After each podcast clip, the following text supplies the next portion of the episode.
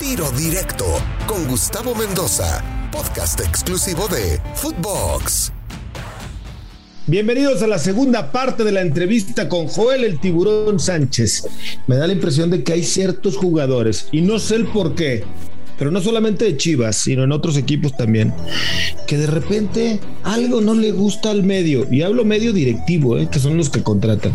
Algo no le gusta al dueño, algo no le gusta al directivo, a lo mejor esta sinceridad, esta franqueza, no sé, hay algo en personas como tú, en, figuras como tú, que de pronto no les cae bien y a lo mejor les, les ponen una cruz. Estoy imaginando, no te estoy diciendo que yo sepa algo, ¿eh? es una hipótesis periodística que tengo hace mucho tiempo y entonces les caen gordos y no van. ¿Por qué no está el tiburón hoy en, el tapatío? Por lo menos acaba de llegar, acaban de correr Coyote y llegó Cadena. ¿Por qué no está el tibo ahí? ¿Por qué no estás? Sí, mira, yo no tengo compromiso, eh, afortunadamente, Gustavo, y quizá puede ser incómodo para mucha gente eh, mi sinceridad.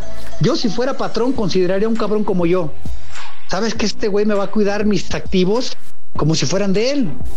O sea, va a dar la vida por mi empresa. Este cabrón lo quiero de mi lado. En mi, en mi locura eh, de mente que tengo, a lo mejor acelerada, a lo mejor impulsiva, pero es pura chingada pasión. ¿Cómo la llevas con Amauri? ¿Por qué nunca te le acercas o no te le, llamas? Dices, oye, Amauri, estoy listo. A lo mejor no me quieres dar el primer equipo. Está bien. A Michele Año le diste la dirección de básica sin ser gente de Guadalajara, era de Tecos por la familia. Eh, ¿por qué no me das una oportunidad? No, no, se vale hablar y pedir una oportunidad con esta franqueza, o no hay relación con Amaurio, no contesta, o qué chingados. Sí, Gustavo. Sí, sí, este, tengo, tengo el teléfono. Llámale. Eh, de todos tengo los teléfonos. Imposible, Gustavo. No, no corresponde, no lo haría. Eh, no, es orgullo. Y yo, sé que no es indigno pedir trabajo, pues claro que no, güey. No es lo mismo, a ver, que llegue yo ahí a Fox y dé mi currículum. En el medio, sabes que hay códigos no escritos que a veces son más importantes que los que sí, Gustavo.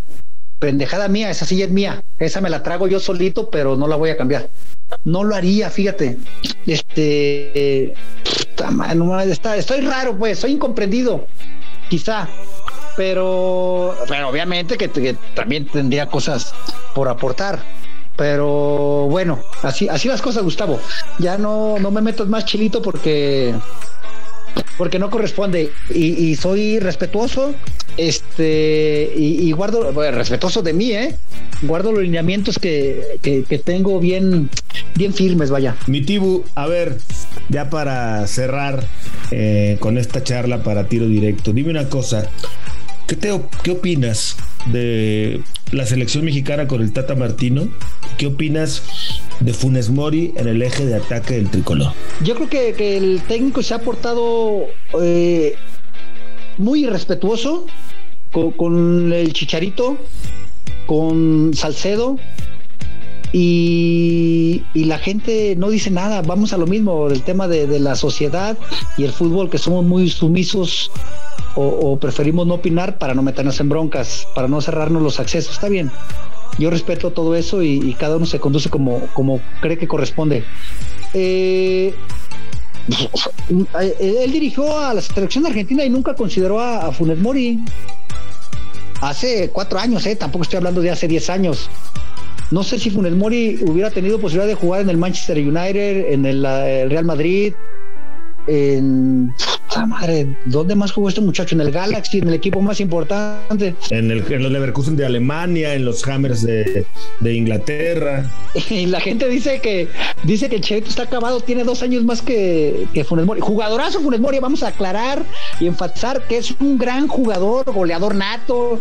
Y ahora en los partidos estos de, eliminatoria va a meter un pinche golazo de chilena y van a decir que ah, era el, el 9 que México necesitaba. Y, o sea, normal como somos en México y, está haciendo historia en Monterrey, pero nada más el Monterrey, ¿eh? También estuvo en Europa, ya en equipos ahí de media petaca y tampoco pasó gran cosa. Jugadorazo, pero no hay punto de comparación con el otro muchacho, el chicharito que paseó la bandera de México por un chingo de países y lo cacareábamos y nos sentíamos orgullosos y todo. Y en selección nacional, para mala suerte de muchos, es el goleador histórico. Después, la gestión del técnico, eh, yo voy a hablar otra locura que yo propuse hace algunos, no meses, un año por lo menos, que la gestión se la deberían de dar a Jimmy Lozano hasta el Mundial agarraba una generación espectacular que ya la convenció con trabajo, con un sistema muy agradable, que se puede jugar de tú a tú con cualquier potencia, hablo de la Olimpiada. Francia no tiene punto de comparación, por ejemplo, con, Jamaica, que jugamos en la Copa de Oro. Eh, Japón, que fue el segundo partido de la Olimpiada, contra, contra Guatemala. Después fue eh, eh, Brasil, ¿O quién fue? En, la tercera. Japón, Japón perdón. Japón, que hasta nos ganó, no se compara, por ejemplo, con, El Salvador. Eh, después se toca eh, Corea y le gana con autoridad y aquí sufrimos contra eh, Honduras. Después México juega contra Brasil y aquí jugamos contra Estados Unidos. Sí, sí me explico, sí me entiendes tú perfectamente. Te entiendo, Entonces, eh, si, nosotros tenemos una generación con un convencimiento, con un buen líder y, esa eh, selección olímpica que, que ya iba bien reforzada, bien reforzada porque el muchacho Jimmy tampoco es cualquier improvisado y tiene un excelente cuerpo técnico. Redondeada con Memo Ochoa, con Romo y con Henry Martin.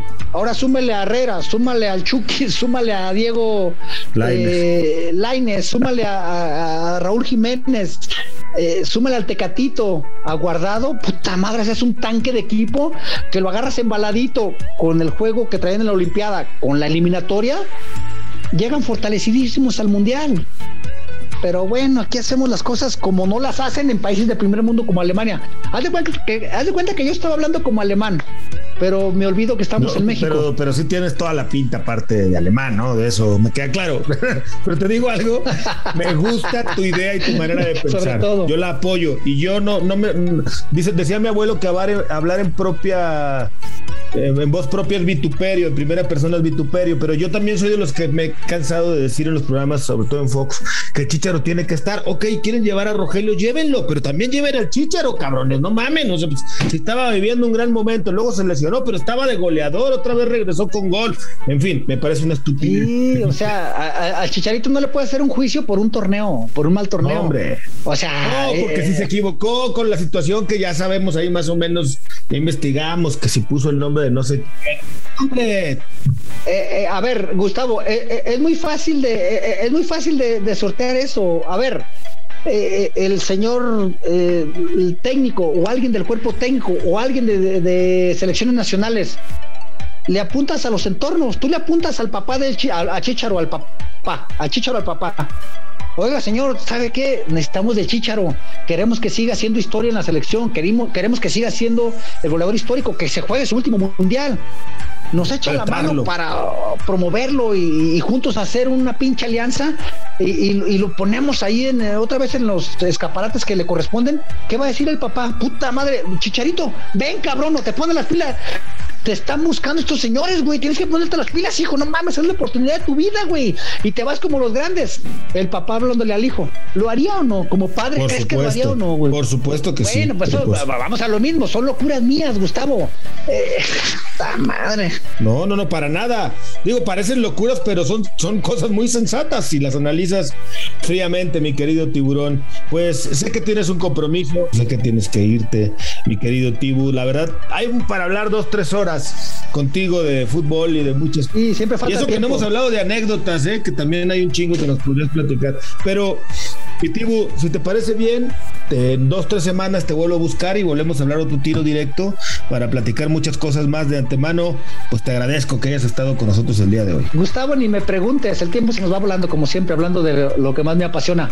Eh, no me preguntes, mándame el link y cuenta conmigo. Así que un placer platicar con gente de fútbol, gente que más o menos me entendió y, sobre todo a la, comunidad, a la comunidad que, que, que escuche esta esa transmisión, esta charla. Les mando un fuerte abrazo. Manden comentarios que, que tenemos la revancha por ahí próximamente. Perfecto, mi querido tiburón. Joel el tiburón Sánchez, leyenda viviente, figura del Guadalajara y de la selección mexicana. Se deslizó en el América, pero bueno, lo teníamos que disculpar por ese problema. Soy Gustavo Mendoza. No olvide escuchar un capítulo nuevo de Tiro Directo de lunes a viernes en las diferentes plataformas digitales. Ahora me escucha, ahora no. Tiro Directo, exclusivo de Footbox.